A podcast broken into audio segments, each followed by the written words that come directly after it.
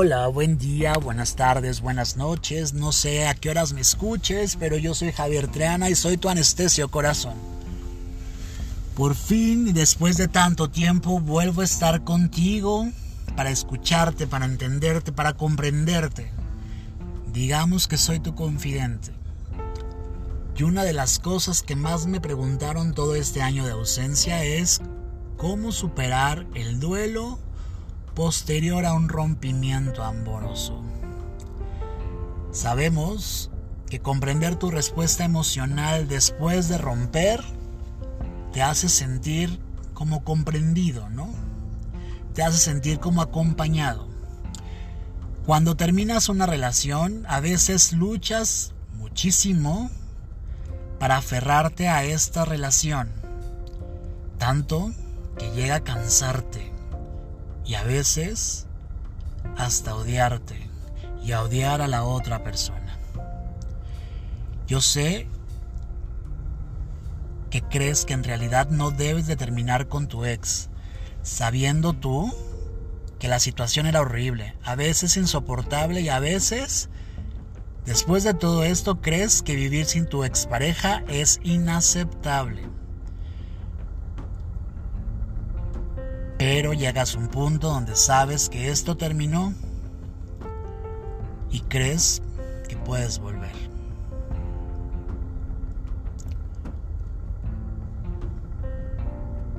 Ya cuando realmente los dos terminan, cuando cuelgas el teléfono, cuando los mensajes dejan de llegar, la realidad te golpea. Esta realidad brutal te empieza a llegar. Y aunque tú sabías que esto iba a pasar, aún estás cegado. Aún estás abrumado, inmóvil y atormentado por el miedo, por el miedo de no saber qué sigue. Te enojas por la pérdida y la desesperación porque crees que esa persona es tu oxígeno esta vez te quiero contar de unas cinco etapas del duelo amoroso. ¿Ok? La primera de ellas es la ansiedad. Esta ansiedad que tienes al querer buscar respuestas. Donde quieres entender qué sucedió. Donde quieres comprender lo lógico que tú le puedas dar, ¿sabes? Empiezas a conectar cosas donde tu ex y tú vivieron y crees en señales que no existen, que según tú contradicen la ruptura y te aferras a ello como si fuera tu única manera de vivir, como, tu, como si fuera tu flotis en la alberca. Sin embargo, sabes dentro de ti que esto no existe. ¿eh? Y esta ansiedad vuelve y te hace tambalearte constantemente entre la incredulidad de que cortaste y la realidad de que ya se terminó.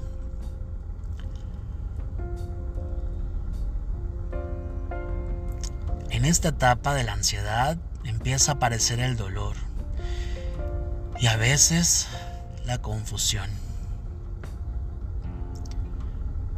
Sin embargo, estas ganas de querer entender lo que sucedió te impulsa, te impulsa a darle sentido y empiezas a platicar con amigos y familia y compañeros de trabajo y a veces te conozco. Sé que hasta con extraños y, y aquí empiezas a entender o querer entender que te expliquen por qué terminó según la lógica de ellos, porque tu lógica te hace ver, te hace pensar que no debieron haber terminado.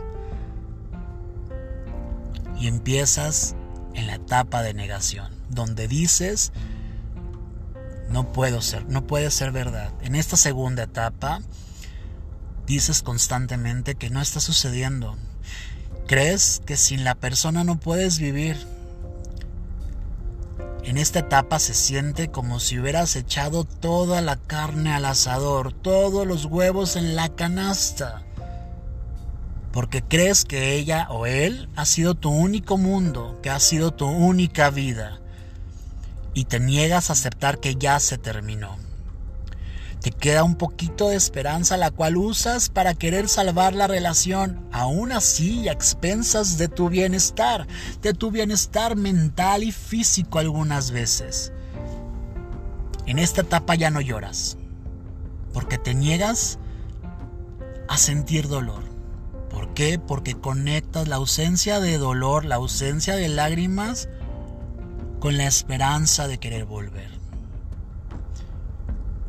Y aquí empiezas a tambalearte constantemente porque el duelo, las lágrimas, te dan una esperanza inexistente de que la relación puede ser aún rescatada. Y pasas a la tercera etapa que es la negociación, donde quieres cambiar toda tu personalidad creyendo que tú y solo tú hiciste mal Empiezas a negociar contigo mismo que si cambias ciertos aspectos la otra persona va a volver.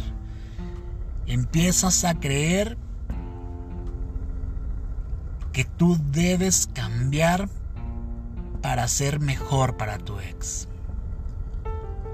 Y tomas la responsabilidad al 100% de que terminó la relación.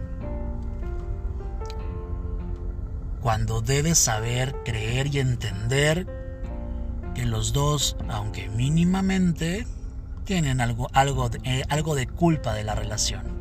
No puedes asumir completamente la responsabilidad de que terminaron y sabes, dentro de ti lo sabes en este momento. La negociación te distrae brevemente de la experiencia de la pérdida y tu realidad se empieza a derrumbar. Cuando negocias, estás tratando de asumir la responsabilidad del por qué la relación no funciona. Y así te da la ilusión de un control para querer regresar a tu, a tu relación. Porque crees que esos aspectos si los cambias vas a volver. Y pasas a la cuarta etapa, la recaída. En esta etapa te haces creer, porque el dolor es muy intolerable e incompatible con lo que tú crees es tu vida, te convences de que vas a hacer que tu ex vuelva. Con esto alivias de manera temporal el dolor, porque te empiezas a imaginar que vas a volver, que vas a ser mejor persona, pero pues no, esa realidad solamente existe en tu cabeza. Y si vuelves con tu ex en esta etapa, lamento decirte que las probabilidades de que termine bien son muy pocas.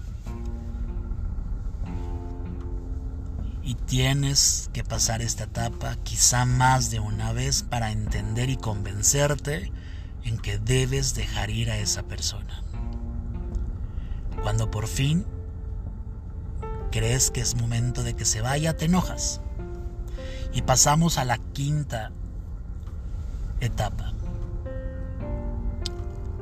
La ira. Y en esta, en esta etapa te enojas, te molestas. Y esta etapa te lanza hacia lo desconocido. Te llega al punto donde te impulsa a saber que tú eres una buena persona. Empodera para que elijas vivir tranquilamente sin la otra persona. Si te encuentras en esta etapa, créeme, vas por buen camino porque te está moviendo tanto que va a cambiar tu perspectiva acerca de cómo realmente ha sido tu ex relación. Y ahora sí harás cambios verdaderos en ti. Y te llevará a la aceptación. Que no es una etapa, pero es el fin de este duelo. Cuando llegas a la aceptación, es cuando sostienes la punta de tu cuerda de esta ruptura y entiendes que tienes que hacerlo y no que quieras hacerlo. cuando aceptas que realmente tu pareja y tú o tu expareja y tú no están destinados a ser, la realidad se vuelve sustantiva. Y comprendes que ya no es bueno seguir intentando. Aceptas y te llega una esperanza para poder amarte a ti mismo, amarte a ti misma. Estas etapas de dolor pueden ser lineales, aunque realmente sabemos que en una relación las etapas pueden ser totalmente cambiantes. Puedes pasar de una a otra sin pasar por la tercera, por la cuarta. Pero es sano vivir cada una de estas esperanzas, cada una de estas etapas. No tengas miedo, no estás solo, ¿sabes? No eres el primero y el último, o no eres la primera ni la última que pasa por estas etapas de duelo de una relación amorosa. Lo importante es comprender, lo importante es entender, lo importante es impulsarte a ser mejor persona para ti. A veces al final, ya con la aceptación obviamente, te das cuenta que vales muchísimo como persona y que realmente no ocupas a nadie ni nada para poder ser feliz. Mi consejo, la verdad, es que vivas esas etapas completamente solo. Que intentes alejarte de personas tóxicas intentes alejarte de la creencia de que un clavo va a sacar otro clavo porque en realidad lo único que va a hacer es meterte más a la otra persona. O meterte más la dependencia hacia otra persona. Y no debe ser así. Cualquier cosa, búscame en mis redes sociales como Anestesio Corazón, obviamente, para poderte escuchar, poderte entender, poderte comprender y poderte guiar. Te escucho la próxima semana. Y espero que también me escuches tú. La próxima semana quisiera hablar de esto, de un clavo saca otro clavo o lo mete más. Yo soy Javier Triana y soy tu anestesio corazón. Muchas gracias.